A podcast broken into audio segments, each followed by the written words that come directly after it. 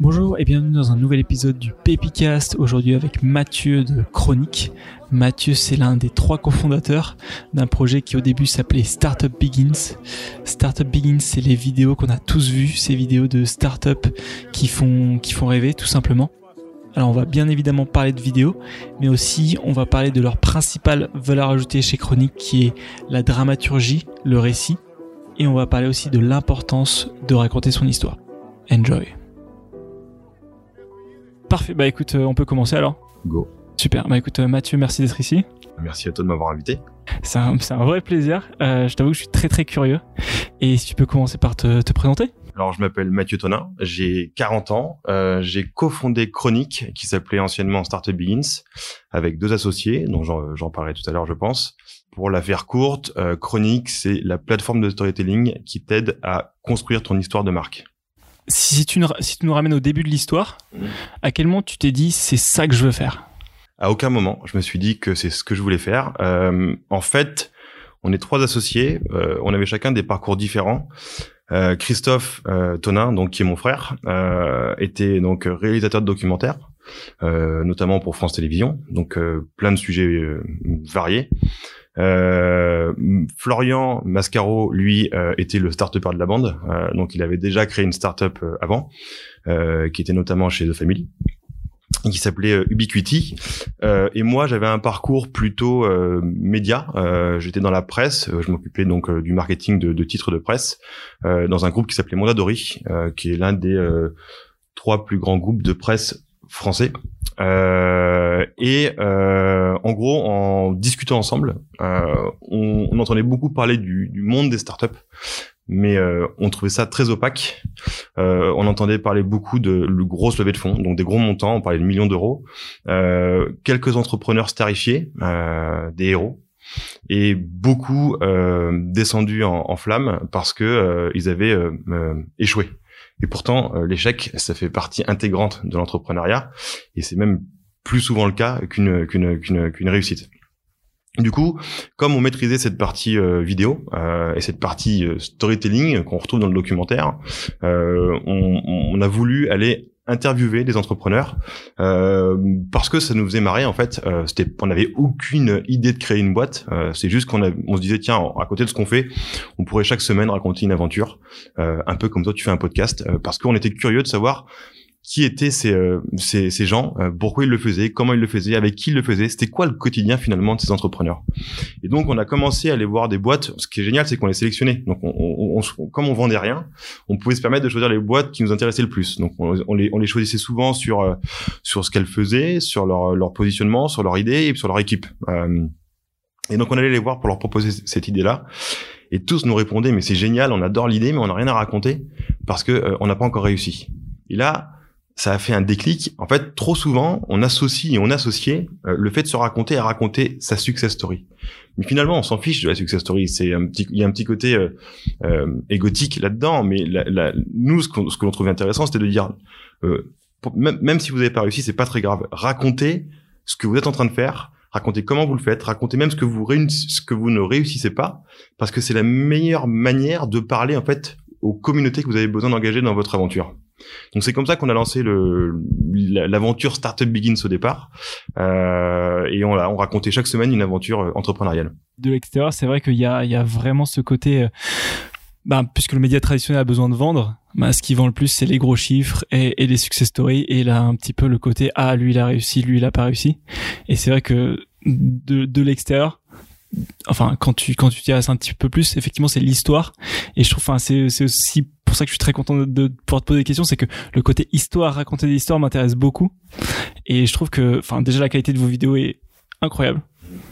Franchement, par rapport au, tu vois, si on met vos vos vos vidéos dans la case vidéo business entre guillemets avec les autres vidéos, c'est juste le, le jour et la nuit. Mais c'est, c'est, c'est, enfin, en tout cas, c'est, déjà, c'est, c'est très sympa de me dire ça. Ça fait toujours plaisir et je transmettrai aux équipes.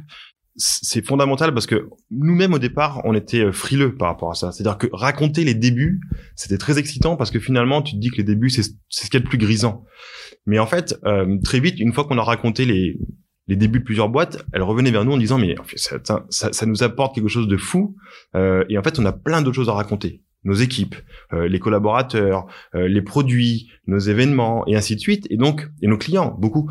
Et très vite, on s'est dit, mais euh, il y a plein d'autres choses à raconter, mais on était un peu frileux à y aller. Le témoignage client, ça faisait trop 1980, 1990, la chose auquel tu ne crois pas. Mais quand tu le repenses de manière authentique, incarnée, dans laquelle tu donnes du sens, quelque chose d'universel, euh, avec donc ce mot storytelling que je, que j'emploie pas trop parce que moi il me fait un peu peur. Enfin, il, peut être vite galvaudé.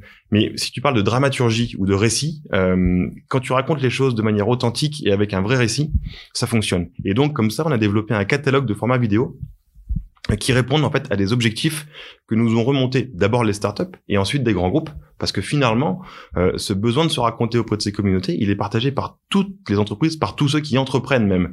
Euh, clairement on a eu euh, après avoir raconté je sais pas une dizaine une vingtaine de startups il y a des grands groupes des très grands groupes qui sont venus vers nous en disant mais on a envie de pareil de faire des vidéos avec vous est-ce que vous pouvez nous accompagner? Et nous on disait non.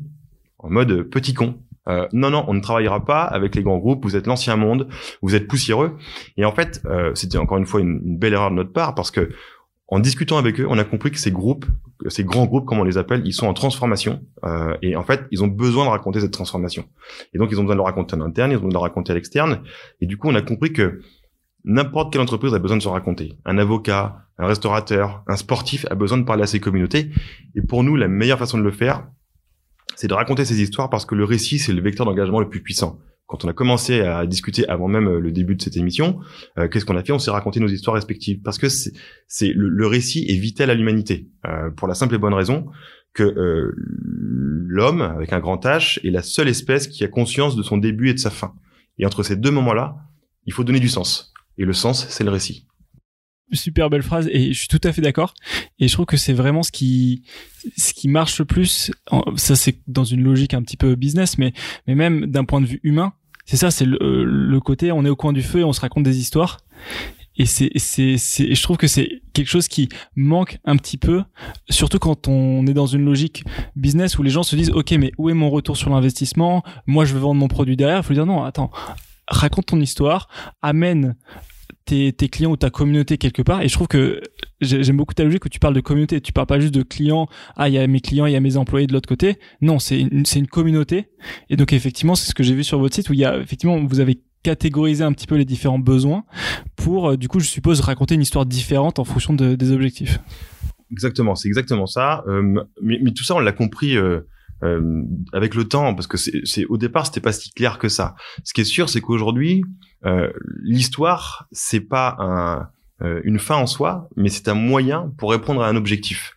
Euh, et, on a trois objectifs majeurs euh, auxquels on, on, veut apporter une solution pour les entreprises. C'est la vente, le récit aide à vendre, c'est prouvé et ça depuis très longtemps. la marque employeur, comment tu recrutes les meilleurs talents et comment tu fédères des équipes en interne, mais ben, c'est en racontant ce que tu fais, comment tu le fais, euh, c'est fondamental. Et puis la troisième partie, c'est ce qu'on appelle communication, mais ça regroupe là-dedans, moi je dirais, la visibilité et l'empreinte que tu crées sur ton marché. En fait, tu te rends compte que souvent, les boîtes, elles ont un onglet qui sommes-nous, about, euh, mais qui est toujours très figé, qui est très, qui est très cimetière, euh, qui raconte pas grand-chose. Et en fait, c'est une entreprise, c'est tout l'inverse. C'est un mouvement ou alors quand il n'y a plus de mouvement, bah, c'est que t'es mort, euh, et que du coup, on pense nous chez Chronique qu'il y a énormément de choses à raconter au sein d'une aventure. Il n'y a pas juste les deux ou trois grands faits de la boîte, mais tes recrutements, euh, tes nouveaux produits, tes nouvelles features. Euh, voilà, il y a des tonnes de choses à raconter et nous on pense qu'il faut le faire euh, régulièrement en vidéo, bien sûr, parce que c'est un format euh, très puissant, roi, mais il y a plein d'autres manières de le, de le faire aujourd'hui à chaque fois que je, que j'en parle avec avec des boîtes, que ce soit parfois des associations, de l'événementiel ou quoi, souvent quand ils regardent leur leur page les plus visitées, souvent la page qui sommes-nous, l'équipe, etc. C'est c'est dans le dans le top 3 en général des pages les plus visitées. Et c'est vrai que quand on regarde, l'investissement qui est mis sur ces pages, il est souvent assez faible euh, par rapport à ce qui pourrait, pourrait être fait. Hein. Alors ça, euh, euh, tu vas tu, vas plus vite que, que ce que je voulais te dire, mais euh, c'est des choses sur lesquelles on travaille aujourd'hui, en effet, parce que pour nous le récit c'est pas que des que des vidéos, euh, et même on se présente jamais comme une boîte de production vidéo ou une agence de com. On n'est pas du tout ça. On est vraiment une plateforme de storytelling qui a pour but d'aider les entreprises à construire leur, leur histoire de marque la vidéo est un vecteur, euh, mais nous, on travaille aujourd'hui sur un SaaS euh, qui va permettre demain en fait aux entreprises de se raconter elles-mêmes, pas forcément en vidéo.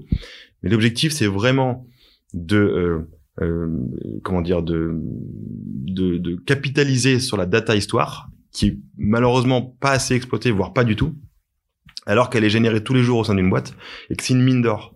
Donc en fait, si demain on est capable, grâce à un SaaS, d'un côté d'archiver en fait cette mémoire pour ensuite pouvoir la transmettre aux bonnes communautés, euh, on pense qu'il y a un vrai sujet là-dessus. Et en tout cas, c'est ce vers quoi on se dirige aujourd'hui. Tu parlais de data histoire? Parce que j'ai vu une plateforme en bêta sur sur Chronique. Est-ce que tu peux me dire, euh, me parler de cette plateforme? Est-ce que tu peux me dire qu'est-ce que c'est la data histoire? Parce que c'est on n'en entend jamais parler. Je peux t'en parler un peu. Je, je vais pas trop en parler parce que c'est. Peux teaser alors. Peux teaser, mais c'est en fait c'est euh, c'est vraiment le data asset management que tu as dû voir sur notre site. C'est ce que nous on appelle data histoire. Euh, c'est pas pour être sur un mot à la mode parce que la data est très à la mode, mais c'est que en fait tu te rends compte que tous les grands groupes, euh, des Renault, des Sociétés Générales, et, enfin ce que j'appelle un très grand groupe, ils ont tous un département euh, archives et histoire. C'est pas anodin, c'est pas juste parce que c'est cool de raconter son histoire, c'est parce que c'est fondamental de savoir d'où tu viens, de savoir ce que t'ont légué ceux qui travaillaient là avant, et surtout de savoir où est-ce que tu vas. Euh, c'est toujours la même chose. Ce que j'appelle moi la data histoire, c'est qu'en fait, c'est tout ce qui se passe au sein d'une société tous les jours. Il y a des actions qui sont menées euh, par des personnes, des hommes et des femmes, euh, des nouvelles features, euh, des recrutements, des backstage, euh, des, des, des, tonnes de choses. enfin, des exemples, il y en a des, des, des centaines, des milestones que tu passes, des métriques et autres. Et que ça, malheureusement, aujourd'hui, ce n'est pas capté tu n'enregistres pas, t'as pas une mémoire de ton entreprise. Je, je, je, je vais citer notamment un, un, cas concret. Euh, je pense à Comet, euh, qui est une boîte que j'adore euh, énormément. On les, a, on les accompagne depuis un moment. Euh, ils sont très inspirants, notamment Charles, le, le, le CEO de cette boîte. Moi, enfin, c'est quelqu'un qui m'inspire énormément. Et et en fin 2018, il me dit, Mathieu, j'aimerais vraiment qu'on raconte notre année 2018 pour euh, notre équipe, pour nos investisseurs, pour tous ceux qui nous suivent, parce que on leur doit ça et parce que c'est fondamental pour nous d'expliquer où, on va et comment on est en train de le faire. Mais je dis, mais là, t'es dans du pur chronique, on adore, euh, go, on y va. Il me dit, je reviens vers toi dès que j'ai pu, euh, voilà, recenser ce qu'on veut raconter. Et finalement, la vidéo s'est jamais faite parce que c'est trop compliqué de se rappeler de ce que tu as fait pendant une année. Déjà, si je te demande de, de me dire ce que tu as fait la semaine dernière, c'est super compliqué. Alors de se rappeler ce que tu as fait sur une année quand tu es entrepreneur, quand, ta boîte elle va à 300 km heure, c'est super compliqué. Donc nous, ce qu'on veut faire demain avec cette plateforme, c'est vraiment d'un côté vous permettre permettre aux entreprises de d'archiver leur mémoire, d'archiver tout ce qui se passe, cette fameuse data histoire, et ensuite cette data histoire de la faire parler pour la transmettre aux bonnes communautés, ton équipe, ton board d'investisseurs, euh, les journalistes qui te suivent, l'écosystème, tes prospects, tes clients. Ces gens-là, il faut garder le lien avec eux, il faut leur raconter ce que tu fais, parce que finalement, il y a plein d'études, il y a plein de chiffres, mais les gens ne croient plus à la communication qu'on faisait il y a encore 10 ou 20 ans, très lisse, très maîtrisée, euh, creuse. Ils veulent quelque chose de plus authentique, ils veulent pouvoir rentrer dans ton aventure, ils veulent que tu ouvres les coulisses. Euh, et, euh, et, et, ça, c'est ce que c'est ce que l'on veut faire avec avec Chronique. en fait, pour le dire plus simplement, aujourd'hui, toutes les entreprises ont compris qu'il fallait se raconter. C'est, elles le savent, mais elles le font, elles le font pas ou elles le font pas très bien parce qu'il manque les outils pour ça.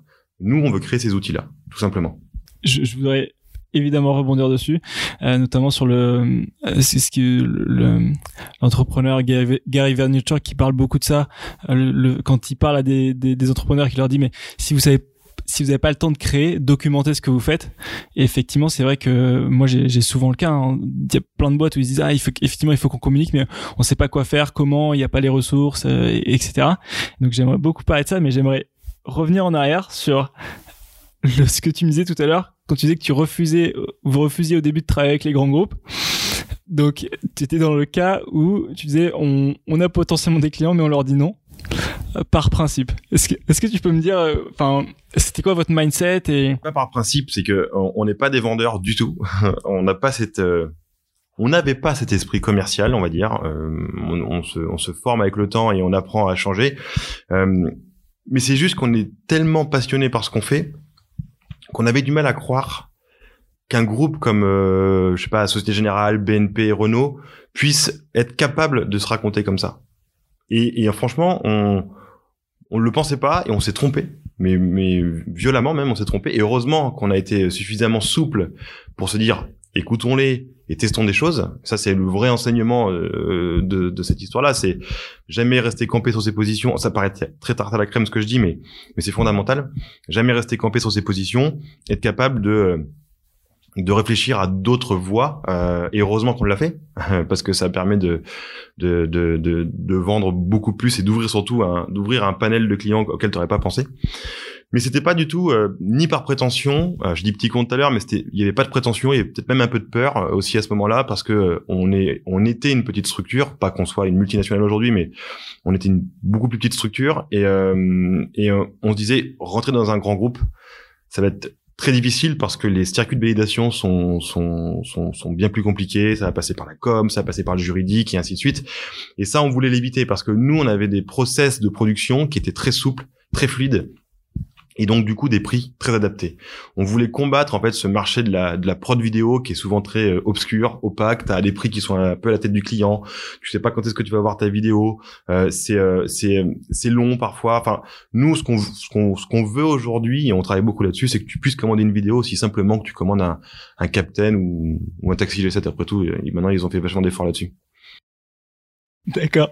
Et est-ce que justement c'était c'était vraiment fondamentalement différent? Bah, J'imagine quand même de travailler avec une startup et avec un grand groupe. Mais est-ce que c'était du coup beaucoup plus compliqué? Est-ce que c'était vraiment beaucoup plus long? Et est-ce qu'il y a eu ce côté où à ce moment où tu commences à travailler avec un ou deux grands groupes, les autres suivent? Est-ce qu'il y a eu ces, ces, ces côtés-là? C'est paradoxalement c'est pas la taille d'une entreprise euh, qui fait que c'est plus ou moins difficile de travailler euh, avec euh, avec elle. En fait, on a travaillé avec une très grande entreprise. Je sais pas si je peux donner des noms ou pas, mais en gros, on, a travaillé avec Société Générale au départ.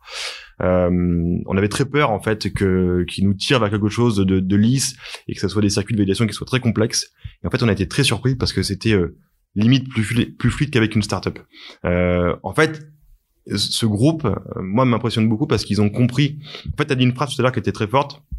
Nous, ce qu'on dit souvent aux entreprises, c'est qu'il faut faire et raconter ce que l'on fait. L'un ne va pas sans l'autre, euh, et ou alors tu vas rester tout petit, tu seras euh, pas connu. Donc, ce qui est génial, c'est que j'en ai parlé avec Frédéric Oudéa, qui était le directeur général de, enfin qui est directeur général de Société Générale, et lui, il me disait que c'était une de ses principales missions. Comment je fais pour réengager 140 000 personnes sur la même vision, sur la transformation de la banque. Et ça passe par le récit, euh, clairement. Donc c'est pour ça que je crois que Chronique a vraiment une carte à jouer sur euh, sur beaucoup de, de, de points, euh, que ce soit en communication interne ou en communication externe. Et c'est ce sur quoi on travaille. Après, tu vas avoir des startups qui vont être assez difficiles parce qu'elles veulent maîtriser leur image. être authentique, ça veut pas dire qu'on peut tout dire, mais il faut avoir un minimum de de souplesse dans son récit euh, nous, c'est comme ça qu'on accompagne nos clients. On s'occupe de leur storytelling. En tout cas, on le, on le, travaille avec eux. On leur demande pas de le faire parce que un, c'est difficile de prendre du recul sur son histoire. Euh, c'est nous, on va dire qu'on est déformé mm, professionnellement, donc euh, on aime bien se raconter et pour autant on le fait peut-être pas assez et peut-être même pas assez bien. Euh, mais donc, un, c'est compliqué de prendre du recul sur son histoire, et deux, ça prend beaucoup de temps euh, d'essayer de, construire son histoire. Donc, nous, notre métier, c'est c'est vraiment d'écrire leur histoire avec eux, et ensuite on le traduit sur différents euh, canaux, vecteurs qui vont être la vidéo et demain euh, d'autres choses. Bah, je suis tout à fait d'accord en plus sur le constat à Société Générale euh, parce que j'étais à une conférence, ça fait vraiment pompeux de dire ça, mais j'étais à une conférence où il y avait justement Frédéric Oudéa qui parlait beaucoup de ce côté inclusif et j'ai l'impression que c'est un vrai on a beau critiquer voilà les institutions, les banques et tout, je pense qu'il y a, il y a quand même pas mal de monde dans ces institutions qui prennent conscience qu'il y a des choses à changer et que même si c'est une grosse machine, il, il, faut faire quelque chose. Et, et, je, trouve que effectivement par le par le récit de remotiver euh, moi j'ai été très surpris en fait j'ai vraiment de voir ce qu'était capable de mettre en place la Société Générale. C'est fou le mouvement qu'ils amorcent euh, mais je l'ai compris seulement en quand ils racontaient. Euh, sinon je, je, pour moi c'était un très grand groupe bancaire. Voilà. Euh, j'allais c'était je j'allais pas plus loin que ça. Mais quand tu vois le nombre d'initiatives qu'ils lancent euh, et surtout la la comment dire la la transparence avec laquelle ils racontent avec lesquels il laisse les collaborateurs le raconter. C'est très surprenant euh, pour des groupes qui sont aussi énormes et ils jouent le jeu vraiment et je pense qu'ils ont compris euh, cette communication beaucoup plus authentique. Elle est euh, elle est fondamentale, surtout quand, quand tu es une banque, surtout quand euh, tu as traversé 2008. Euh, Aujourd'hui, les gens ne croient plus du tout à, à cette vieille communication et je, je, je pense qu'ils sont malins de faire ça. Euh, et nous, on est super fiers de les accompagner là-dessus. Donc, euh, et il y a plein d'autres groupes qui, euh, qui le font, euh, peut-être pas avec Chronique, mais qui le font très bien, et d'autres qui auraient, à mon avis, plus intérêt à le faire. Ouais. Justement, je, pense qu'il y a un vrai sujet là-dessus. en tout cas, de l'extérieur, c'est une question que je me pose sur le côté plus projet entrepreneurial est, est jeune, plus l'entrepreneur met vraiment sa patte, sa personnalité dessus. Et il y a une question de contrôle en fait. Euh, moi, c'est quelque chose que j'ai vu. Enfin, je n'ai pas bossé avec énormément de boîtes, mais il y a vraiment ce côté-là quand il y a l'équipe commence à s'agrandir, le côté ah je perds un peu de contrôle, il faut déléguer. Euh, tout le monde n'est pas forcément à l'aise avec ça en fonction de, des exigences de chacun. Et je trouve qu'effectivement dans un grand groupe, il y a souvent des exigences de communication assez serrées, effectivement, mais au moins les gens savent qu'il faut déléguer parce que tu peux pas tout faire. Et justement, est-ce que vu que là tu leur dis c'est nous qui allons gérer le storytelling, est-ce que euh, il n'y a pas des, des, startups qui ont un peu peur de ça, de se dire euh, en effet, la, taille de l'entreprise n'impacte pas vraiment sur la fluidité du process. Euh, en effet, c'est plutôt la volonté de certaines entreprises de comment dire de, de gérer ce storytelling en tout cas de gérer les messages qu'ils veulent transmettre. Euh, il y a eu quelques entreprises, mais c'est quand même assez rare finalement, qui veulent vraiment tout maîtriser du début à la fin. Votre valeur ajoutée, au-delà de la production, c'est vraiment ce story, c'est c'est la dramaturgie, c'est ce que voilà, c'est ce que tu disais. On n'est pas une plateforme de vidéo, c'est si tu as été voir notre site, tu, tu verras ça. C'est nous, on est vraiment une plateforme de storytelling. Euh, notre métier, c'est d'aider les entreprises à écrire, raconter et partager cette histoire, leurs histoires. Euh, et, et la vidéo, c'est une technique pour la partager. Euh, il y en a plein d'autres. On a écrit un livre en 2018. Euh, on pourrait faire demain un podcast. Enfin, il y a, y, y a, beaucoup de choses à faire, mais nous, ce qui nous intéresse, c'est le récit, c'est la dramaturgie, euh, parce qu'on pense que c'est euh, euh d'abord c'est universel, ça concerne tout le monde, c'est intemporel. L'histoire, ça date de, de l'humanité en fait. c'est ça qui est, qui, est, qui est, génial. Enfin, les histoires. Et, et, et, du coup, voilà, il y a plein de façons de le faire. Et justement, si on revient sur votre histoire, mmh. Au début, vous êtes curieux et vous dites, ben, on est capable de faire des vidéos, donc allons poser des questions et faire des vidéos. Et à quel moment vous essayez en disant, bon, il y a peut-être quelque chose de professionnel à faire? En fait, on se l'est dit assez vite euh, qu'il y avait quelque chose à faire, en tout cas qu'il y avait une entreprise à créer. On a créé l'entreprise, mais on ne vendait toujours rien euh, parce qu'on voulait construire une communauté autour de nous. Euh, on voulait construire des gens qui suivent euh, non pas l'aventure Startup Begins, mais qui suivent les aventures que Startup Begins raconte à l'époque. Euh, et comme ça, on a construit, euh, je sais pas, une communauté de 40, 50 000 personnes, 60 000 personnes qui nous suivaient et qui cherchaient de l'inspiration à travers ce format. Donc c'était soit des entrepreneurs, soit des étudiants, soit des investisseurs. On a su après coup que beaucoup d'investisseurs regardaient ces, ces vidéos parce que c'est jamais un élément de de décision, euh, mais en revanche, ça permet de comprendre un peu, notamment en seed, euh, qui sont ces entrepreneurs, comment ils s'expriment, quelle est leur idée, qu'est-ce qu'ils ont déjà fait. Et puis à un moment donné, on s'est senti euh, prêt à vendre euh, et on a commencé à vendre nos premiers formats. Euh, donc il a fallu bah, établir nos prix et autres, ce qui n'était pas simple parce que on, sait que c'était beaucoup de temps passé, mais il fallait il fallait construire une grille tarifaire. Et puis les choses ont pris assez facilement. On a construit nos prix, on a construit une grille de format vidéo au fur et à mesure du temps. Et ce qui était génial, c'est que le fait qu'on diffuse nos propres formats c'était notre meilleure euh, arme de vente. C'est-à-dire que, ben, en fait, les d'autres entrepreneurs voyaient ces formats-là, ils disaient, mais j'en ai besoin moi aussi. Euh, est-ce que vous pouvez me le faire? Nous, on, on, veut apporter notre savoir-faire en storytelling, euh, et c'est ce qu'on vend. Et ça fonctionne bien. On a levé des fonds en 2018. c'est vrai qu'on n'a jamais communiqué là-dessus parce que en gros, la petite histoire, c'est que Jean de la Roche-Brochard de, de Kima nous suit depuis le départ. et un jour, il nous dit, les gars, euh, si vous deviez lever de l'argent, ça serait pour quoi faire euh, et combien de quoi vous auriez besoin, de combien vous auriez besoin. Et nous on dit mais Jean, mais on n'est pas une start-up, on n'a pas besoin de lever des fonds nous. Il nous dit réfléchissez à ça quand même, ça peut être intéressant. L'exercice est intéressant et euh, il était ô combien intéressant. Euh, on s'est posé là-dessus, on a mis deux trois chiffres et surtout on a, on a compris qu'il y avait un marché devant nous qui n'était pas adressé aujourd'hui. Qu'en effet pour accélérer là-dessus, il fallait qu'on lève des fonds euh, pour construire une équipe tout simplement autour de nous parce qu'on était toujours trois à cette époque-là.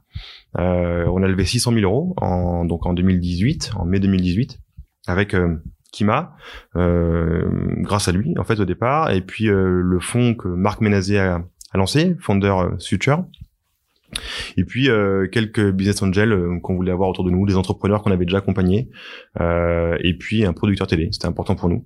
Euh, et voilà. Et ça, ça nous a permis de construire une équipe qui aujourd'hui est composée d'une quinzaine de personnes euh, et qui est. Je peux t'expliquer un peu comment on fonctionne. On a d'à côté des storytellers. C'est vraiment le cœur du métier pour nous. Euh, c'est ceux qui qui vont t'écouter, qui vont s'imprégner de ton histoire et qui vont en faire des vrais récits derrière. Donc c'est le métier le plus le plus le plus fort, en tout cas dans, dans, dans le positionnement chronique. Et à côté de ça, on a des filmmakers. Ce sont les gens qui vont chercher l'image, euh, qui vont faire les cadres et qui vont ensuite euh, faire que la, la magie de l'audiovisuel prend. Euh, donc, ils vont faire le montage. Euh, on fait nos propres musiques parce que on n'en pouvait plus de ces, ces musiques libres de droit euh, qui ne qui ne dégagent rien et qui racontent rien. Euh, à tel point que je me rappelle même une fois, on avait créé un morceau pour une pour une start-up qui nous avait euh, en gros expliqué qu'elle adorait ce morceau, euh, qui se qui se reconnaissait entièrement dans ce dans ce dans ce morceau et que ils avaient presque envie qu'on leur, qu'on leur crée leur qu'on leur crée leur propre euh, bande originale. Et j'adore cette idée-là parce qu'on en parlait justement avant ou au début de cette conversation, c'est que quelque part ces aventures, en tout cas pour parler avec ces entrepreneurs, c'est que c'est t'es, c'est pas le héros, mais t'es le protagoniste d'un film quelque part, mais sauf que c'est du réel. Euh, et la dramaturgie, c'est ça, hein, c'est des protagonistes qui ont un désir et euh, bah, il faut arriver à ce désir. Il y a plein d'obstacles. C'est ça le récit. Donc euh, j'aime bien cette euh, assimilation avec euh, le film. Dans la création de contenu vidéo, souvent un, énorme investissement de temps, c'est la recherche de la musique la musique qui va bien, euh, il faut qu'elle aille bien en même temps qu'il soit libre de droit, euh, etc., etc. Et quand c'est des créateurs, euh, parce que moi ce que je regarde plus c'est effectivement des créateurs YouTube, donc ils peuvent se permettre de voler entre guillemets euh, des musiques ou de les prendre et de faire une collaboration avec un artiste. Mais quand c'est une une musique, une, une vidéo à, à, à, des fins business, tu peux moins te permettre de, de faire ça. Et, euh, et, donc du coup, vous avez pris le, vous êtes dit on, on le fait. Christophe, euh, mon frère, c'est c'est lui qui a donné cette patte chronique. Euh, une patte non pas par euh, des templates ou des couleurs, mais par la façon de euh, mettre en scène ses aventures. Euh, et ça, c'est c'était pour nous hyper important d'avoir une, une, une profondeur dans nos formats vidéo. C'est très facile de faire de la vidéo aujourd'hui. Euh, tout le monde peut en faire très facilement. C'est plus difficile de faire de la bonne vidéo euh, qui va avoir un taux d'engagement très fort avec un bon taux de complétion dont les gens vont aller au bout. Christophe là-dessus, il est euh, enfin je suis peut-être pas objectif parce que c'est mon frère mais je pense qu'il est très talentueux et que c'est cette cette cette, griffe cette patte euh, chronique c'est elle vient de lui. Du coup, on se disait mais euh, d'avoir ces telles images, euh, ces tels cadres, ces tel, ce tel étalonnage, euh, cette façon de monter avec des musiques libres de droit, mais on souffrait. Mais franchement, on souffrait. Nos oreilles souffraient. et, et Florian, donc notre, enfin le troisième associé, avait un, un ami euh, qui euh, est producteur de musique, notamment pour des euh, pour des bandes annonces de blockbusters américains. Donc c'est c'est c'est assez énorme ce qu'il fait et comme il a, je pense, je, je, parle pour lui, mais il me corrigera si si c'est pas le cas, mais il, il aime ce qu'on fait. En tout cas, il aime ce qu'on impulse avec Chronique et il a été prêt à nous accompagner là-dessus. Donc il s'appelle Julien Cassel, il est talentueux et et on a notre esprit chronique dans nos musiques maintenant, donc on est bien content c'est quelque chose qui revient pas mal l'importance de, de, des amis qu'on a quand on quand on lance un projet et c'est marrant de voir l'impact que ça peut avoir en fait. Parce que c'est quelque chose où je trouve de l'extérieur on se rend pas compte de l'impact de la musique sur une sur une vidéo mais c'est ce qui va donner vraiment le rythme euh, l'émotion beaucoup aussi.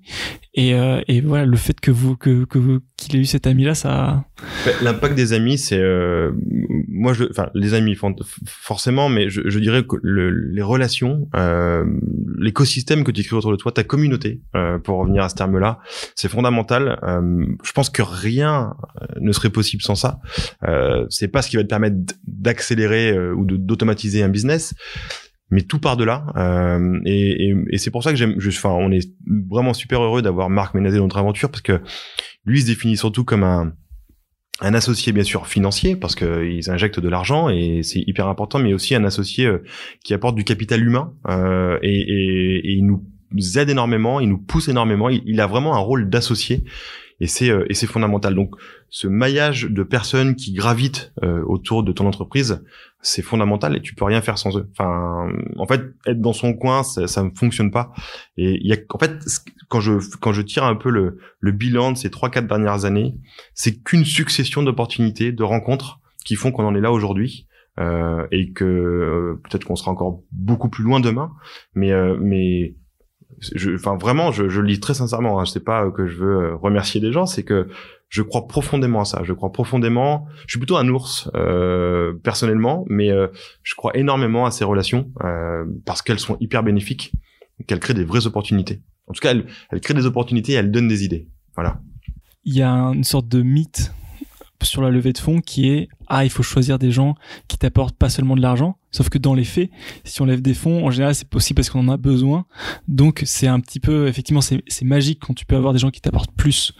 Euh, mais dans les faits c'est rarement le cas. Vous si en plus vous aviez pas forcément besoin euh, et que vous avez pu choisir effectivement j'aimerais avoir ton avis là-dessus. Mais avant qu'est-ce que ça fait de travailler avec son frère? C'est une bonne question. Euh, mon frère, euh, en fait, mon frère, c'est d'abord mon frère, c'est mon meilleur ami. Euh, on sort ensemble tout le temps. Euh, et c'est maintenant mon associé. Euh, je travaillais un peu avec lui à l'époque sur les documentaires. Euh, je l'accompagnais plutôt parce que euh, c'était pas moi qui, j'étais pas, j'avais pas un rôle exécutif là-dessus. et le fait de travailler avec lui aujourd'hui, bah, c'est aussi simple que ce, que le fait que ce soit mon frère ou que ce soit mon ami. C'est très fluide. on a des compétences très différentes, très complémentaires. et non, non, c'est vraiment, j'ai pas grand chose à dire si ce n'est que c'est très fluide et que ça se passe très bien. Euh, donc, euh, je sais pas si c'est fréquent. J'ai croisé quelques entrepreneurs qui travaillaient en famille. Souvent, des gens vont te dire que c'est dangereux. Ouais, je, je, suis. En fait, nous, on a été élevés. Euh, euh, jamais, enfin, il y a jamais eu de rivalité. C'est toujours été très clanique. Euh, et je vois pas pourquoi on pourrait pas monter une aventure entrepreneuriale ensemble, ou que ça risque de mettre un jour des difficultés dans notre relation euh, de fratrie. Non, au contraire, euh, on sait faire la part des choses. Euh, et puis de toute manière, on est vraiment on aurait des rôles un peu communs, ça serait compliqué, mais on a chacun des, des apports très différents dans cette société, et Florian en a un autre aussi. Donc ça se passe vraiment à merveille. Et l'association, pour moi, elle est fondamentale. C'est-à-dire que créer une entreprise seule, c'est quand même super compliqué. Enfin, j'imagine que c'est très compliqué. Et, sans les associés, c'est c'est dur, je trouve, parce que quand tu as des périodes de doute, euh, bah, eux ils sont pas forcément dans cette période-là et du coup ils vont te rebooster. Puis inversement, tu les reboostes euh, quand ils ont besoin. Et euh, même si c'est très, c'est souvent entre les lignes. Hein, tu vas pas dire ah je suis pas bien, j'y crois moins, mais mais je sais pas, il y a une énergie comme ça quand t'es plusieurs et ça fait que tu rebondis tout le temps. Quand je quand je vois des des, des solopreneurs, les histoires de, enfin c'est toujours des histoires de loin et de l'extérieur, mais tu dis toujours effectivement il y a un moment où où ce mec était tout seul à 3 heures du mat, qu'il a envie de tout tout arrêter et quand t'es tout seul de de, de, pas l'avoir fait c'est c'est impressionnant. Et je trouve que enfin je voulais te poser la question sur ton frère parce que effectivement de l'extérieur tout le monde va te dire ah non euh, fais jamais de business monte jamais des projets avec des amis avec ta famille parce que c'est hyper dangereux. Mais en même temps quand ça se passe bien c'est aussi un c'est aussi un plaisir énorme j'imagine au quotidien de c'est un plaisir énorme c'est clair. Mais c'est surtout que euh, j'ai pas une relation différente avec euh, Christophe qui est mon frère qu'avec Florian euh, qui est mon autre associé. Euh, c'est pour ça que je parlais d'objectivité. J'espère avoir été objectif. Je pense franchement l'être, mais je, je, je travaille avec mon frère, mais je vois pas mon frère au travail. En fait, c'est très différent. Euh, c'est mon associé dans cette aventure. Et euh, non, il faudrait que je creuse un peu ce point. T'as raison parce que je pense que c'est c'est intéressant, mais non, je je vois pas. C'est mon associé au travail, on va dire. Florian, lui, s'est pas dit ah ils sont deux frères euh, face à.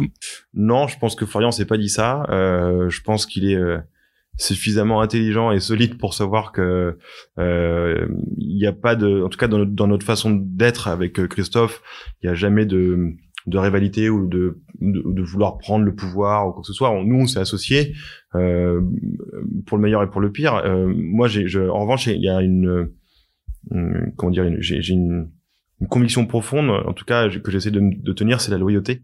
Florian m'a apporté et nous a apporté euh, beaucoup de choses dans cette aventure parce qu'il connaissait très bien cet écosystème startup et que ça aurait été difficile sans lui.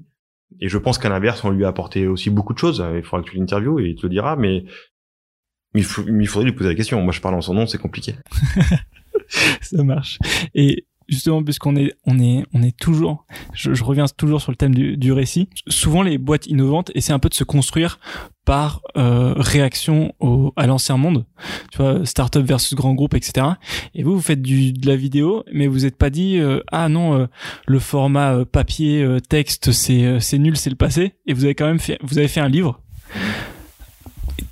Pourquoi faire un livre? C'était quoi le but et, comment ça s'est passé cette aventure? C'est très simple, c'est encore une fois une opportunité, une rencontre avec Ludovic Huro qui avait créé à l'époque euh, un site de rencontre qui s'appelait Attractive World, euh, qu'il a revendu depuis, euh, et ensuite il a créé Shaper, peut-être que tu connais, qui est encore une aventure assez assez belle. On le rencontre, je sais plus comment, une introduction. on était avec Florian dans un café, je me rappelle, avenue Georges V. Euh, et Ludovic, pendant 30 minutes, euh, nous parle de son histoire, euh, nous parle de la situation de laquelle il sort, une sorte de mini-dépression entrepreneuriale, on va dire. et il nous raconte ça une demi-heure, on est scotché à ses lèvres, on, on, écoute ça, on écoute son aventure, et on se dit, mais il faut que tu racontes ton aventure, Ludovic, il y a trop de choses à raconter, tes 10 ans de d'entreprise de, et d'aventure Attractive World, et puis le début de Shaper me dit mais à fond, euh, moi ça, enfin j'aurais très envie de le faire et on lui dit bah il y a deux façons de le faire, soit on fait un format vidéo long, euh, genre un 28 minutes, un truc un peu plus. Euh, mais toi on on vendait rien, on c'est juste que ça nous intéressait de raconter son histoire. On écrit un livre, on lui lance ça. Donc quoi on s'était pas embarqué.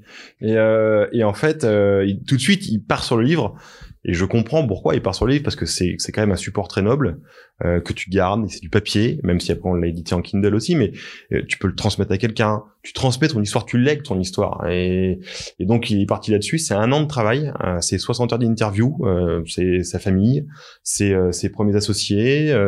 Euh, ses premiers collaborateurs, pardon, ses associés, euh, euh, des d'autres investisseurs, et, et donc c'est c'est un énorme travail. on a raconté ça, on a raconté Ludovic, mais on a raconté surtout son aventure. Et après, on, s'est édité nous-mêmes. c'est c'est c'était un pari qu'on s'était fixé, mais parce qu'on voulait aussi prouver que notre métier, c'est de, de, de, raconter des histoires. En tout cas, c'est d'aider les entreprises à se raconter. Et c'est pas de faire de la vidéo, forcément, parce que il y a plein de supports différents pour raconter des histoires. Euh, donc euh, c'était une super aventure, euh, pas simple, mais peut-être qu'on la reproduira demain. c'est pas impossible. Et surtout que si demain, avec cet outil qu'on est en train de créer, toute cette data, on l'a à disposition pour écrire un livre, euh, c'est bien plus intéressant euh, et surtout t'as pas besoin de faire des dizaines d'heures d'interview pour te remémorer euh, ce qui s'est passé. Le problème c'est que effectivement on fait beaucoup de choses en un an et parfois même on fait beaucoup de choses en trois mois. On oublie et je trouve qu'il y a un gros problème de, enfin moi en tout cas de différentes boîtes où je, suis passé, il y, a, des gros problèmes sur de documentation des choses. On a 50 euh, outils différents, il y a des gens qui partent, qui viennent et on perd beaucoup de choses et on perd effectivement en contenu parce que c'est du contenu, c'est de la documentation, mais aussi même en interne en fait, pour ne serait-ce que pour raconter l'histoire aux nouveaux venus. Pour l'onboarding, comme tu dis, c'est fondamental. Tu lègues une histoire et tu dis surtout à cette personne qui rejoint l'aventure que tu, elle va continuer à l'écrire avec toi. Donc c'est super important. Et donc parce que justement sur le livre, parce que vous, ton frère faisait de la vidéo, mm-hmm. Florian était dans l'écosystème startup, mm donc je comprends assez bien comment vous avez pu vous lancer le projet, etc. Mais le livre, en plus, tu me dis vous vous êtes édité vous-même, mm-hmm. ça a l'air d'être un gros casse-tête de s'éditer soi-même. Vous c'est pas simple. ça vous a ça vous a pas fait parce que vous auriez pu dire on fait on fait les on fait comment dire l'essentiel du travail c'est-à-dire on fait les interviews on fait la rédaction etc mais après on passe par un éditeur. Vous avez dit non on fait tout parce que j'ai l'impression que c'est un peu votre patte. Vous faites votre musique aussi là vous vous éditez vous-même euh, c'est on a voulu tout faire. Je, va savoir pourquoi parce qu'on je crois qu'on voulait vraiment se prouver quelque chose, qu'on était capable de tout faire. On a édité à l'époque c'était Startup Begins qui éditait. On n'a pas vendu ça à travers un réseau de distribution euh, énorme. On est vraiment je crois passé par Amazon seulement. Vous pouvez vous dire au début on va le faire et puis finalement on, on revoit un peu les objectifs et on reste sur un truc traditionnel. Et, je trouve ça assez, assez intéressant d'avoir ce côté, euh, je sais pas comment on dit en français, in-house où vous, faites un peu tout vous-même.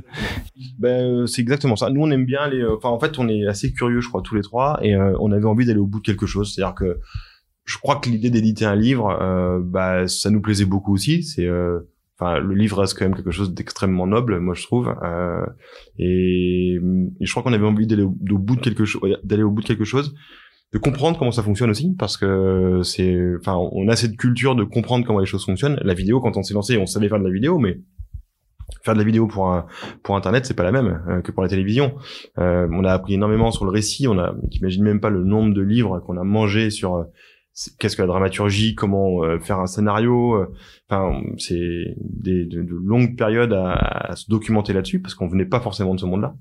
Et donc voilà et donc on a fait ce livre. Après c'est notre marché c'est pas le livre c'est plutôt voilà le storytelling de manière globale. Ce qui est sûr c'est que sur la partie vidéo c'est très difficile de scaler euh, euh, sur de la vidéo parce qu'on parle d'humain. Mais euh, en fait, ce qu'on essaie de construire aujourd'hui nous et ça fonctionne bien, euh, c'est qu'en fait, encore je le redis, c'est que notre, notre métier c'est le storytelling. Donc tout le, le cœur du réacteur, c'est ça.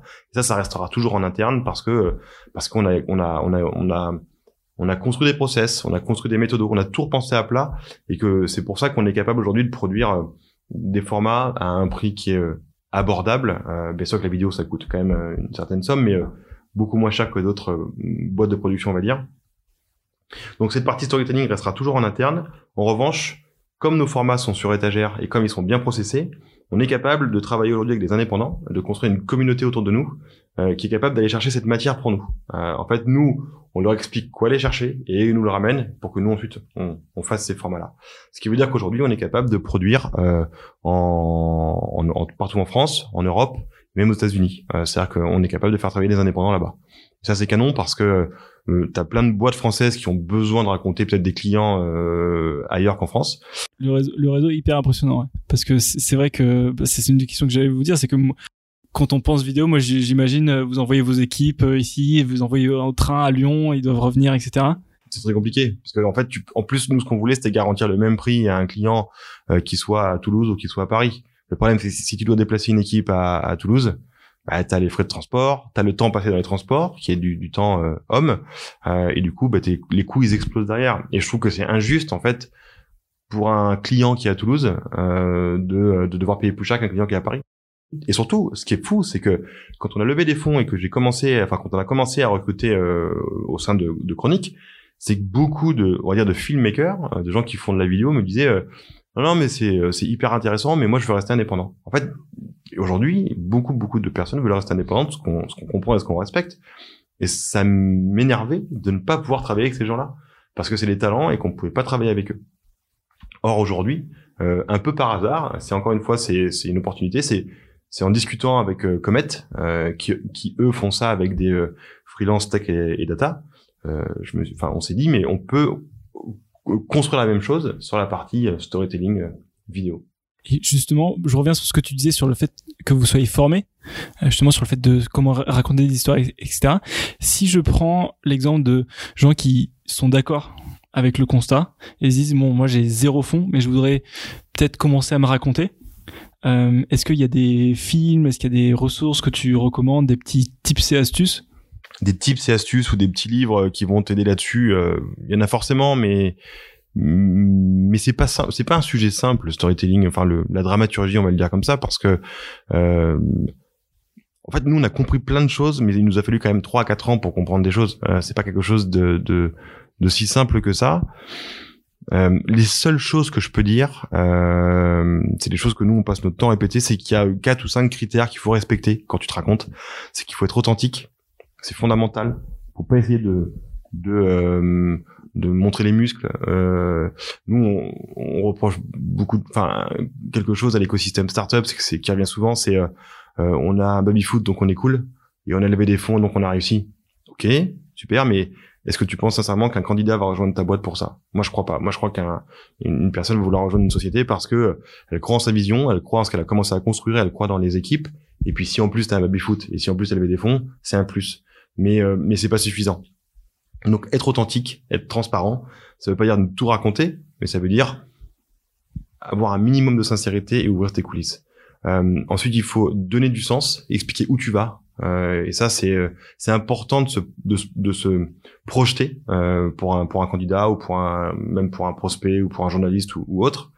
Euh, il faut être universel, c'est-à-dire que tout le monde doit pouvoir comprendre ce que tu fais, même si c'est sur une fintech, même si tu es sur euh, une medtech ou autre. Les gens doivent pouvoir comprendre ce que tu fais et ça, c'est l'un des meilleurs retours qu'on ait eu euh, dans notre aventure. C'était une personne de Publicis qui nous avait dit ce qui est génial avec vos formats, c'est qu'il parle aussi bien à un investisseur qu'à ma grand-mère. Et finalement, c'était, enfin, on pouvait, elle pouvait pas mieux dire en fait pour nous faire plaisir. C'est parce que tout le monde doit pouvoir comprendre ce que tu fais.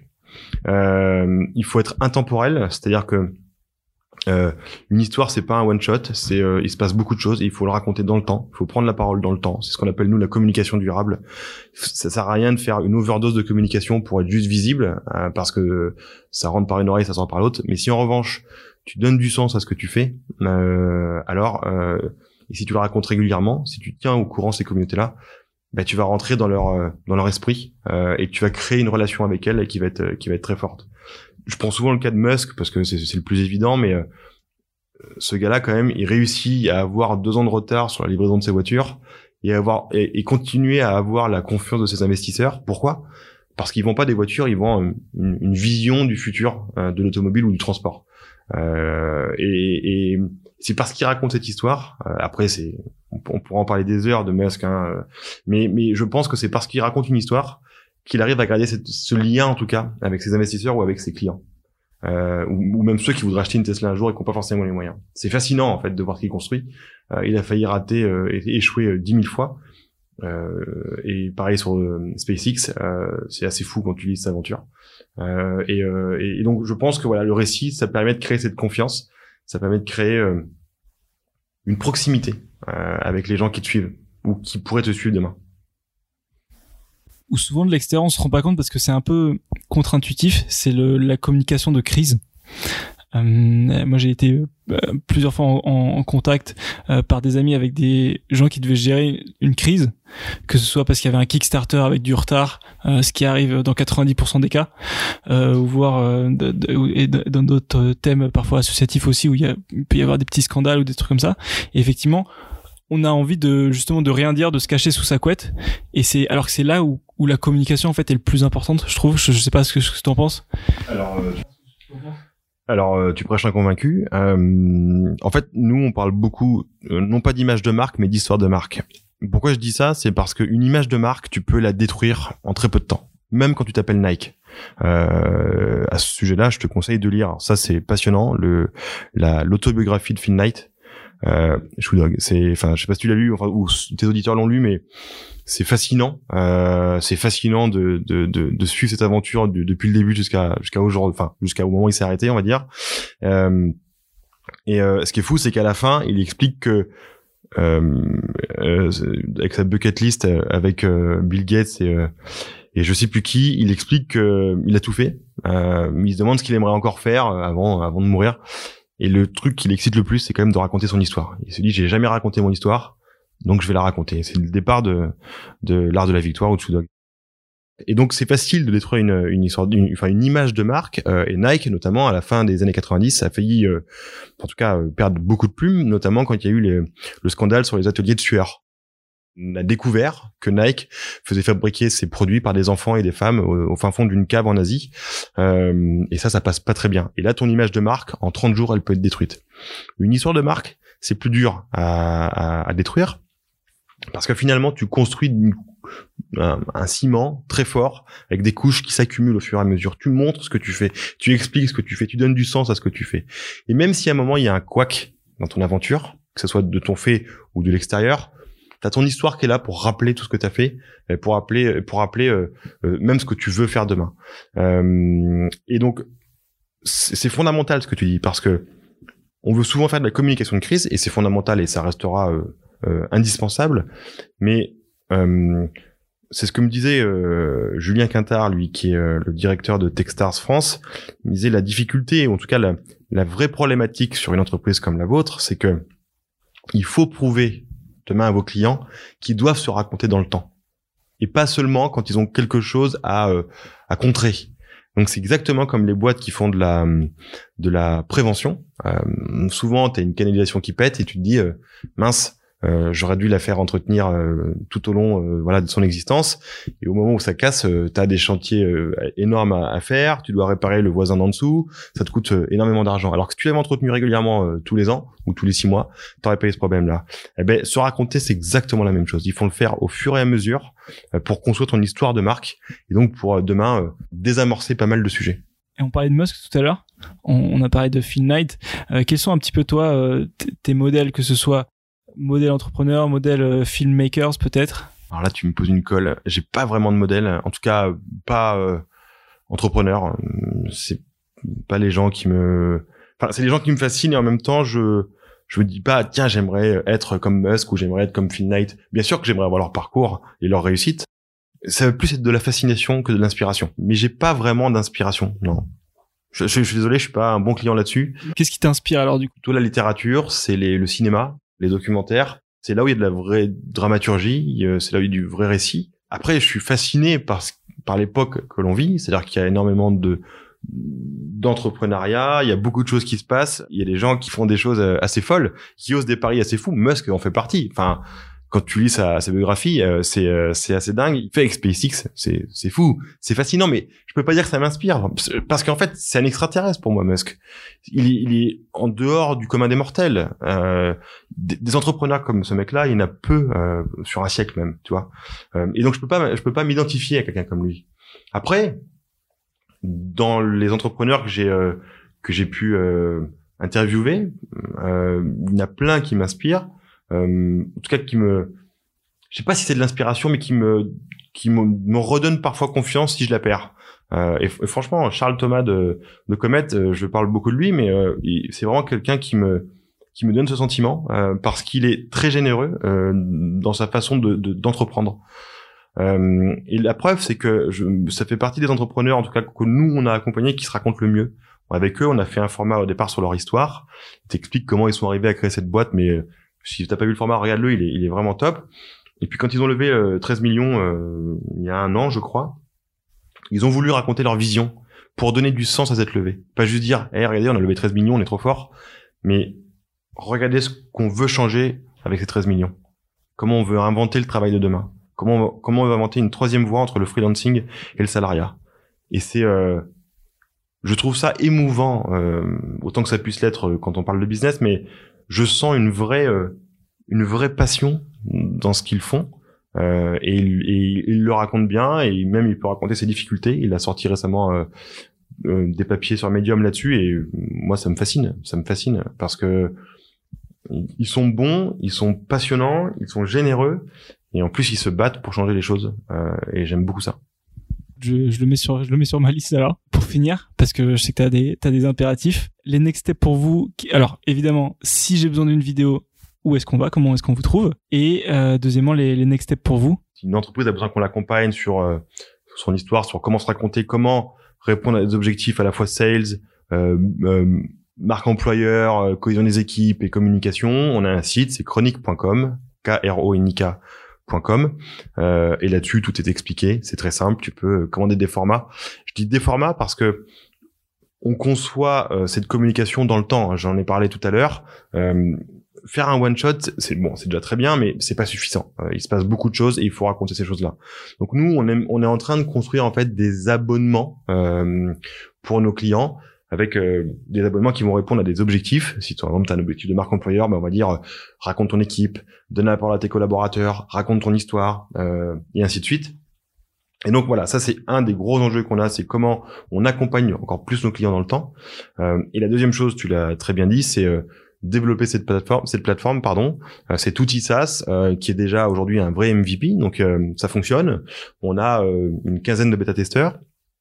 on a beaucoup de choses à à comprendre, analyser, tester, euh, euh, améliorer. Euh, et c'est pour ça qu'on est dans cette phase de bêta testing. Et c'est honnêtement très grisant. On a des intuitions très fortes quand on est entrepreneur. On croit euh, très fortement en ce qu'on fait, mais tant que tu l'as pas confronté au marché, euh, c'est compliqué. Donc là, on est dans cette phase-là. Et puis euh, bah, début 2020, l'objectif c'est d'accélérer sur tous ces points-là. Super. Bah, merci beaucoup. Bah merci à toi, Gaël. C'était top.